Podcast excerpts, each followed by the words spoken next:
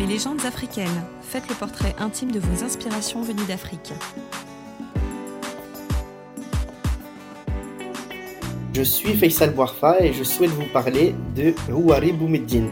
J'ai découvert cette personnalité en fait euh, quand j'ai commencé à m'intéresser euh, après l'adolescence sur justement un peu tout ce qui était mouvement euh, révolutionnaire dans le monde. Et bon voilà aussi de par mes origines algériennes, forcément, quand on est issu d'un pays qui est surnommé la Mecque des révolutionnaires, on s'intéresse forcément aux personnes les plus les plus influentes. Et c'est vrai que là, quand on a vraiment étudié un peu la vie de de Boumediene, on se rend compte que, bon, bah des, on peut le dire, hein, des paysans, des personnes très modestes, issues de milieux très modestes, ont eu un destin euh, digne des plus grands hommes du XXe siècle. Donc euh, voilà, et c'est de là qu'est partie vraiment ma, curiosité sur ce, grand personnage.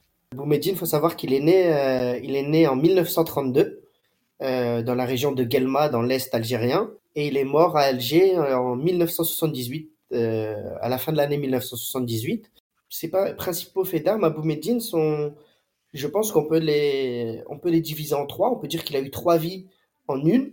Donc la première partie, on va dire euh, très importante de sa vie, ça a été euh, pendant la guerre d'Algérie. Donc euh, ça, on va dire sa carrière de, guerrier. Donc il était notamment très connu pour faire venir et faire entrer des armes en Algérie justement pour la pour la, libération et l'indépendance du, pays algérien. Euh, sa deuxième vie, on va dire, ça a été en tant que premier colonel de l'armée algérienne post-indépendance.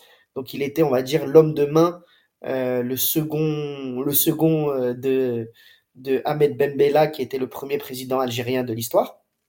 Donc ça, ça a duré trois ans.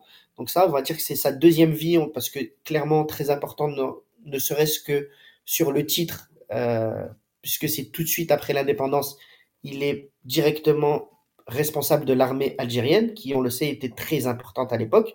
Bon, et encore aujourd'hui, mais c'est un autre, euh, un autre débat. Et enfin, sa troisième vie, en tant que chef d'État, après euh, son coup d'État, que lui ne voulait pas appeler comme ça, mais il appelait ça un redressement révolutionnaire, euh, où en 1965, justement, il devient chef d'État. C'est lui le numéro un à partir de 1965. Et ses faits d'armes, au-delà de son, algérianité, on va dire, de sa politique euh, interne et nationale, il, a, il s'est placé en tant que vraiment le chef des révolutionnaires, en tant que guide des révolutionnaires mondial, puisque notamment en 1973, il organise à Alger le sommet des non-alignés. Donc euh, tous les dirigeants du tiers-monde assistent à l'époque, donc c'était vraiment un sommet, l'un des sommets les plus importants euh, des pays on va dire, secondaires, qui n'ont pas le monopole de la puissance mondiale. Et il devient justement à ce moment-là vraiment le guide de tous ces pays-là.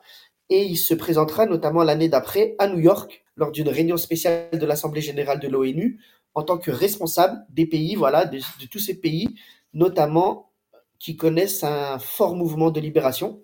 Et on parle des pays d'Afrique, d'Asie, d'Amérique latine, et même des mouvements comme euh, euh, comme les Black Panthers aux États-Unis. On sait qu'il a hébergé, euh, il a fait héberger énormément de révolutionnaires étrangers à Alger où ils étaient nourris, pardon, logés, blanchis, et puis euh, pour certains financés, pour certains armés également. Donc voilà, il s'est vraiment positionné, on va dire, comme le, le guide des révolutionnaires mondiaux à l'époque.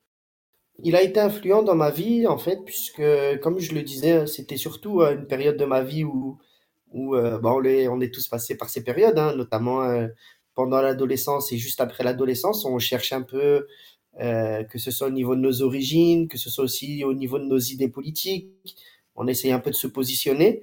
Et c'est vrai qu'en fait, de voir qu'énormément de personnes issues de différents pays, issues de différents mouvements, de différentes religions, ont souvent mentionné ce personnage, hein, puisqu'on peut dire que c'est vraiment un vrai, un vrai personnage, euh, qui a eu une influence énorme dans différents mouvements décolonial et, et révolutionnaires. Euh, en sachant que voilà, on découvrait aussi le pays de nos origines, hein, puisque nous, voilà, on est né en France, on a, on a été élevé en France, mais euh, on a toujours eu ce lien qui nous, qui nous liait avec notre pays d'origine. Et comme je le disais, en fait, de voir que énormément de personnes issues de pays totalement différents et totalement éloignés de l'Algérie avoir très souvent comme référence cette personne-là a fait que je me suis intéressé plus particulièrement justement à lui, et notamment ses faits d'armes, que ce soit euh, au niveau militaire, mais pas que, et surtout au niveau politique, puisque au-delà du fait que lui se considérait avant tout comme un guerrier, en termes de politique, il a vraiment apporté énormément, énormément de pouvoir et d'action. Il a permis des actions très fortes, en fait, à des, des personnes qui se retrouvaient isolées dans leur pays pour des causes, on va dire, révolutionnaires et nobles. Alors, je pense que Boumediene a, devrait être un peu plus connu justement par le, grand public, puisque il a inspiré énormément de, de personnes qui sont devenues plus tard des gens très connus, très importants. Euh, que ce soit, on peut parler notamment du peut-être du plus important qui était euh, évidemment le grand Nelson Mandela, on le sait, mais d'autres aussi, hein, des pays, euh, des pays comme le Mozambique, des pays sud-américains, on le voit encore aujourd'hui avec des, des liens très forts avec des pays comme le Venezuela, avec Cuba également.